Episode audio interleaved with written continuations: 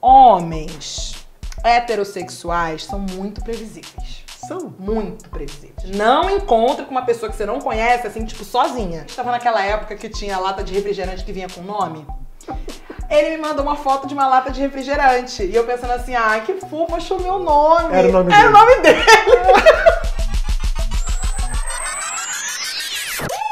Chega junto para continuar aqui acompanhando essa conversa com a atriz Luana Xavier, que também é digital influencer. Contou na primeira parte desse papo como o perfil dela no Instagram ficou assim tão popular. Se você não viu, a gente vai colocar o link aqui em cima, você acompanha porque vale a pena assistir. Depois você volta aqui, porque agora a gente vai falar do que ela faz nesse perfil do Instagram. Além de tudo que você disse, de se posicionar, de dar suas opiniões, de mostrar, afirmar sua negritude, uma coisa que é divertidíssima que você faz é a análise de perfis do Tinder.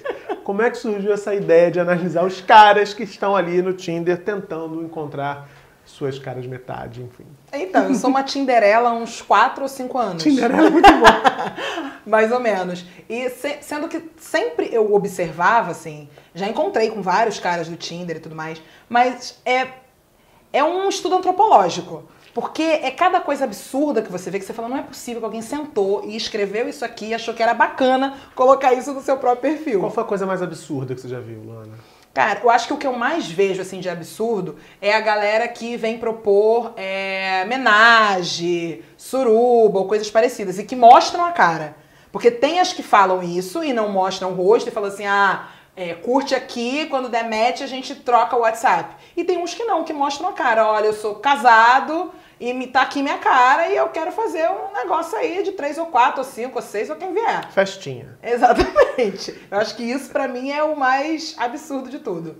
Mas é, o que eu comecei a observar é porque assim, homens heterossexuais são muito previsíveis. São. Muito previsíveis. Por quê? Então, o que, que eu observo? Eu, eu vou muito a Maceió, por exemplo, né? Porque eu tenho família lá. Então, em Maceió, os tipos de. O que as pessoas escrevem é outra coisa. Ah, tem diferença Tem regional. total. Ah. No Rio de Janeiro, todo mundo é trilheiro, amor. Todo mundo aqui faz trilha. Não tem nem trilha suficiente nessa cidade pro tanto de homem que é trilheiro. E aí, eu fico chocada com isso, porque assim, todos são trilheiros, todos, é, todos não, né, mas assim, 90% é, curtem Netflix, sempre escreve isso, do tipo assim, não, não, eu não vejo TV aberta, não é essa minha vibe, eu curto Netflix. Ou também é uma forma de dizer assim, não sou um cara de balada, eu fico mais em casa. É, também, também, exatamente.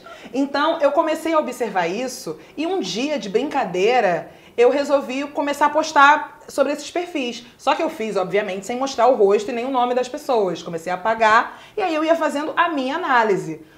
Os amigos primeiro que começaram a dizer assim, Luana, mas eu tô me acabando de rir. Eu falei, ah, quer saber? Eu vou fazer isso direto. E acabou que o Tinder se tornou pra mim hoje em dia mais uma ferramenta de brincadeira do que mesmo de procurar os caras. Já meio que desisti, já, já entendi que Não, não dá pra ser feliz mesmo. no Tinder? Cara, não dá. E vou te falar que eu, eu re- recebo mensagem de muita gente dizendo assim: ah, mas eu conheci meu namorado no Tinder, ah, conheci meu marido, já estamos casados há cinco anos. Falei, cara, é agulha no palheiro. Porque eu vou contar, tipo, só uma história, pelo menos, de um cara do Tinder que é sensacional. E que se ele vai assistir, se Deus quiser, o canal, que é pra ele saber que não é legal o que ele fez. eu conheci um cara no Tinder, de Campo Grande. Eu, eu tenho preferência por homens negros. Então, se você olhar, tipo, todos os homens que eu curto, 90% são negros. Inclusive, ho- homens negros com mais de 1,80m, porque eu andei vendo seu Instagram e vi um vídeo de você falando uma paródia da música da Ludmilla. É, exatamente. Tem, a moça é exigente. Exatamente, porque eu tenho 1,80m É, é. e eu gosto de usar salto. Então, assim, é bom. Se, se for um pouquinho mais alto, é legal. E aí, esse cara é professor de educação física lá de Campo Grande. E a gente começou a bater papo, a gente se encontrou umas duas ou três vezes. Tudo bem. Só que a primeira vez que a gente saiu era muito doido, porque ele me dava um beijo e fazia assim, ó. Isso? E eu tava com, óbvio, levei umas amigas, né? A gente nunca. Gente, não encontre com uma pessoa que você não conhece, assim, tipo, sozinha. Então eu levei umas amigas, foi num, num- num samba aqui na Lapa. E, e toda hora ele me dava um beijo e. Falei, caraca, o cara se sente muito, eu, tipo assim, porra, sou foda, dei um beijo agora, sinistro. Era meio isso, eu, eu conseguia ler o pensamento dele. Eu falei, cara, isso não é normal. Mas tudo bem, porque a gente sempre vai relevando, do tipo, ah, primeira vez, tô, né, tô inventando coisa na minha cabeça. Aí tudo bem, foi passando, a gente se encontrou mais umas duas ou três vezes. E aí, um dia, ele mandou um dia um vídeo de dois minutos e meio E meu, meu, meu WhatsApp, ele é aquele que você, você precisa clicar primeiro para poder baixar, fazer Carregar, o download, sim. não é automático. Eu olhei um vídeo, eu falei, ah, pô, deve ser uma coisa maneira. Quando eu vi dois minutos e meio dele correndo na, na esteira e mostrando o próprio peitoral, assim, ó.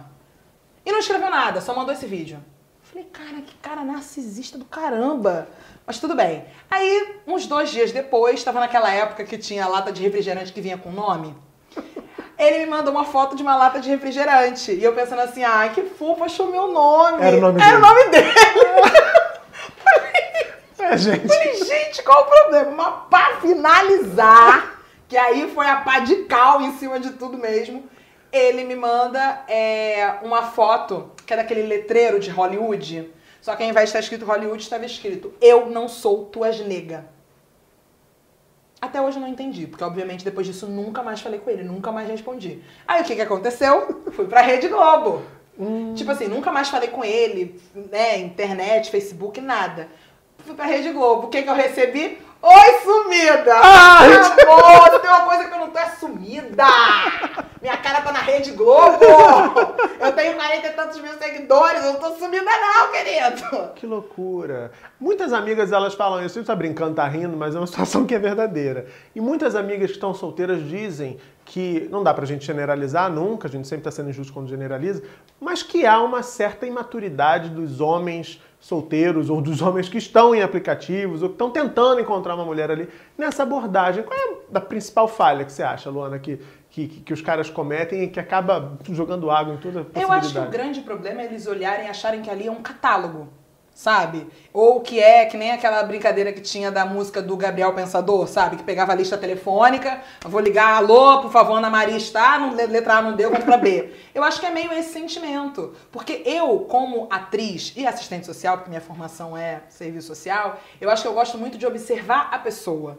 Então, eu vou começar a perguntar sobre tudo, eu vou querer bater papo, vou querer trocar ideia. Pra mim não adianta se o, o, o physique de rolo é ok pra mim. Pra mim interessa o que, o cara tem a dizer, porque eu gosto de conversar, não sei se deu pra perceber. gosto de conversar não, né? Fazer monólogo, falar sozinha. É, então, assim, eu acho que as mulheres é, realmente estão procurando relacionamentos, e aí, repito o que você disse, não vamos generalizar, mas assim, em sua maioria, estão realmente procurando relacionamento. E a maioria dos homens não, pelo menos desses que estão em aplicativo, eles querem mais uma mulher pra comer e se não der essa, vai outra. Inclusive, eu acho que eles nem olham muito, não. É tipo assim, já vai dando coraçãozinho pra todo mundo, sabe? É tipo, Eu- jo- jogando a rede, o que vier. Exato. Eu vou fazendo alguma. quan- Quando eu realmente tô, tipo, buscando alguém, tipo assim, ah, vamos ver se eu encontro alguém pra sair e tal. Eu observo algumas coisas. Por exemplo, se o cara posta uma foto só, eu já não vou curtir. Porque se o cara posta uma foto só, é porque ele não tá querendo se mostrar muito. Então já não vou curtir. Aí se não vem escrito nada no perfil do cara, ou vem escrito tipo só uma palavra, tipo, sei lá, happiness. Pô, não, eu quero saber de você, fala mais alguma coisa. A minha apresentação no, no, no Tinder sou eu falando de mim, minha profissão, como que eu sou, tipo, que eu sou uma pessoa que fala demais. Tudo isso eu já aviso que é pra pessoa não se assustar. E nem se sentir enganada. Exatamente. Então eu acho que é mais ou menos por aí. Então, pra mim, eu acho que o grande problema do- dos homens é esse, achar que é catálogo é menu. É. Mas agora vamos mudar de assunto. Vamos, falar. Você falou da sua formação em serviço social, mas você também, desde os 9 anos de idade, por opção própria, você começou a trabalhar com arte. Você começou a fazer parte de escola de atores, fez cursos, enfim. O que, que significa ser atriz para você, Luana? É, eu acho que eu respiro pra isso mesmo. Não há nada é, que me faça mais feliz do que levar um pouco, digamos assim, da minha alegria, das minhas emoções para outras pessoas. Tanto é que eu sempre, eu na adolescência, eu era uma, eu era uma criança muito tímida. E eu sempre dizia uma coisa, gente, me coloca pra conversar com uma pessoa que eu não consigo, agora me coloca num palco pra falar pra 300 mil que eu vou falar. e era isso mesmo. E quando eu entrei pro tablado, é, eu fiz curso tablado durante três ou quatro anos, eu tive a certeza absoluta disso. O primeiro curso que eu fiz no tablado, minha aula era às sextas-feiras, às sete da noite. E eu saía da escola em Campo Grande meio-dia. Só que tinha um professor meu que ele morava perto de onde era o curso do tablado. Eu pegava carona com ele, ou seja, eu chegava no tablado antes de duas horas da tarde, minha aula era só às sete da noite. E eu ia tão feliz. E hoje em dia, é, eu, eu, eu, não, eu não sei se eu posso me dizer, se eu posso dizer que eu sou comunicadora, porque eu acho que comunicador de fato é quem faz comunicação social.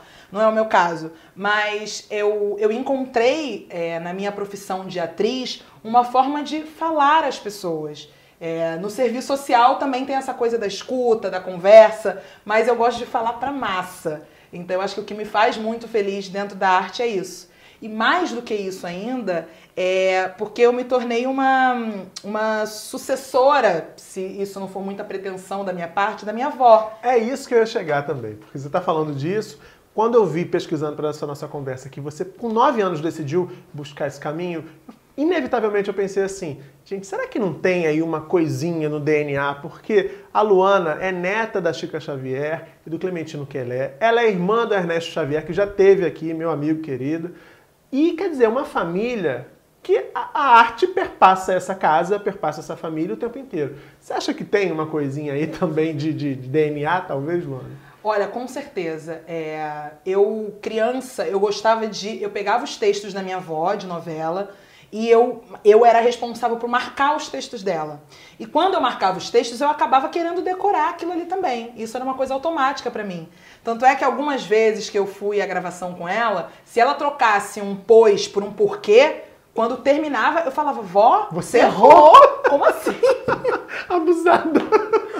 É, e, e eu, eu sempre disse que eu ia ser atriz. Desde sempre, eu sempre disse que eu ia ser atriz. Eu acho que, por ver a minha avó, minha avó sempre fez papéis que eram papéis que tocavam no povo. Ela sempre fez papéis que carregavam é, essa identidade dela negra, ela sempre fez papéis que carregavam, tipo, a doçura que ela tem. É. Tanto é que a única vez que minha avó teve que fazer uma cena que ela dava um tapa na cara de uma filha dela, que era um tapa na cara da Zezé Barbosa, numa novela do Fala Bela, é, minha avó sofreu duas semanas, desde o dia que ela recebeu o capítulo. Porque ela falou assim, gente, eu nunca fiz isso em ninguém. Como é que eu vou dar um tapa na cara de alguém que minha avó é uma pessoa doce? Então ela sempre carregou isso para os personagens. Só que, no entanto, eu achava antes até que eu era uma atriz muito mais dramática. Ator a gente faz tudo. Então não tem isso de ator de drama ou ator de comédia. Eu acho que a gente é ator, a gente quer fazer tudo. Mas com o tempo é que eu fui descobrindo essa minha veia cômica né? Digamos assim. Mas minha avó sempre disse que eu com certeza ia ser a sucessora dela. Tanto é que minha avó tem um, um, brinquinho que ela usa, que é uma marca, que é um brinquinho vermelho, que é um coral de, de Yansan, que é o orixá dela e que é meu orixá também, e que eu sou a herdeira desse brinco. E aí, como eu tenho um, um brinco que é uma réplica desse, é, eu usei na novela Orgulho e Paixão é, como uma homenagem a ela, consegui que a, a, figurinista permitisse, que a figurinista também conhece minha avó há anos, e usei como uma homenagem a ela. Então Mercedes tem um pouquinho de Chica Xavier. Nossa, Mercedes tem muito de Chica Xavier. Pois é, a gente acabou de ver o teu trabalho na novela. Me fala um pouquinho do desafio de fazer. Foi a primeira novela que você fez inteira, né? Exatamente. E aí, uma felicidade, imagino. Né? Muito. Mas qual, qual é a grande questão, eu acho, que para quem vem do teatro? Porque o teatro é isso aqui, né? E a TV é muito menor. Então, é, para mim, eu acho que a primeira grande dificuldade é essa. É de você conseguir, tipo assim, reduzir um pouco essa minha forma de falar exacerbada e com muitos movimentos e tudo mais.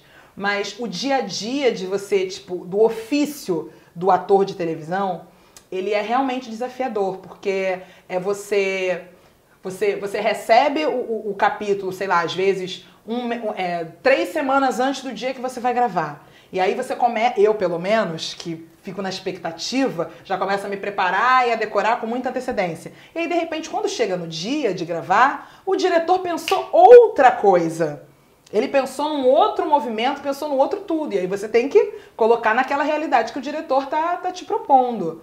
Mas, é, primeiro, conhecer muita gente, porque a televisão e a Rede Globo em especial é, dão pra gente essa oportunidade de você conhecer muita gente. É eu entrar no estúdio, eu dei de cara com o Tarcísio Meira. Como é que você não treme na base? É, é impossível. É, e também é, com essas pessoas, com esses atores mais velhos, que também trabalharam com os meus avós. Então ainda tem essa, essa ligação forte. Eu imagino que com. Você fala do Tarcísio, pensando com esses grandes caras que fizeram a história da televisão, a oportunidade de estar perto e ouvir só e aprender com o que eles têm a dizer deve ser uma coisa já fascinante, né? Não, com Você já sai de casa assim, nossa, que alegria. Com certeza, já, já vale a pena, assim, aquele dia, sabe? Só que Chico Anísio dizia uma coisa e que, eh, e que hoje em dia eu posso concordar e dizer que é verdade. Porque o ator de TV, ele mais espera do que atua, né?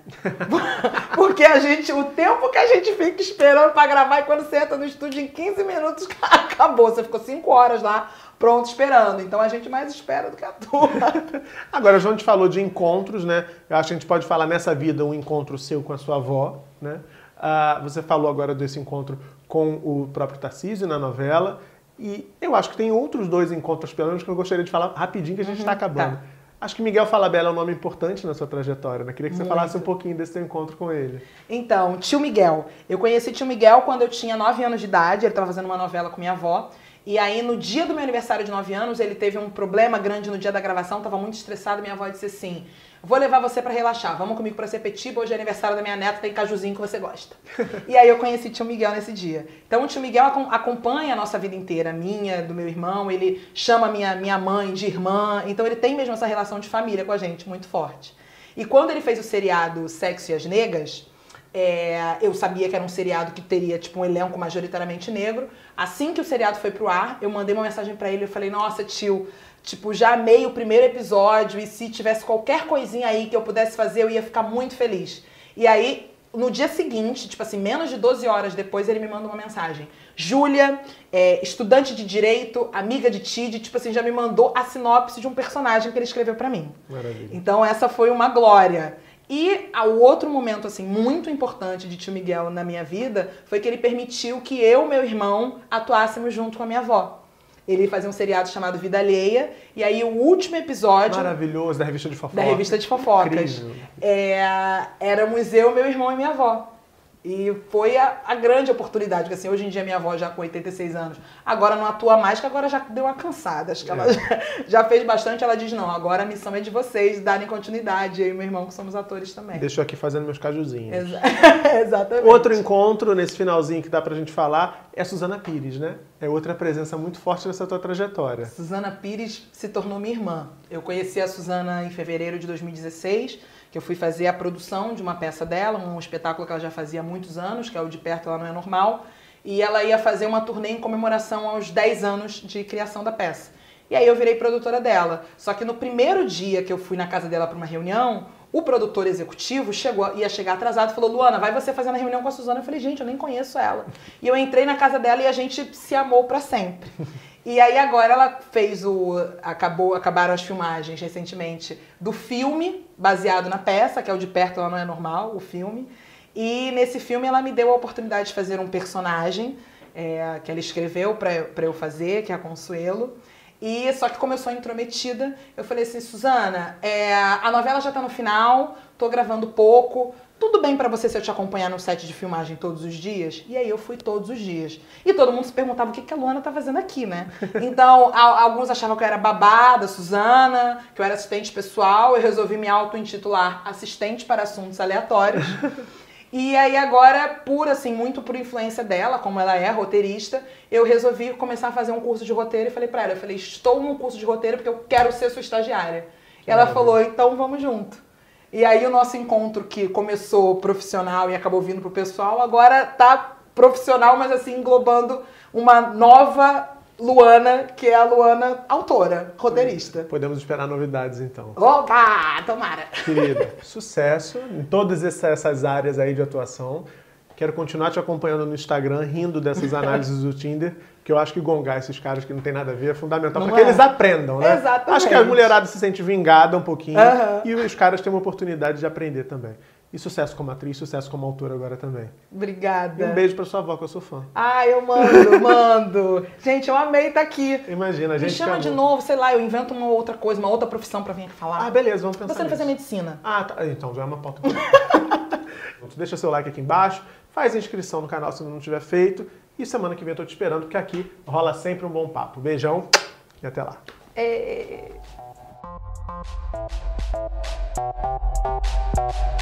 Thank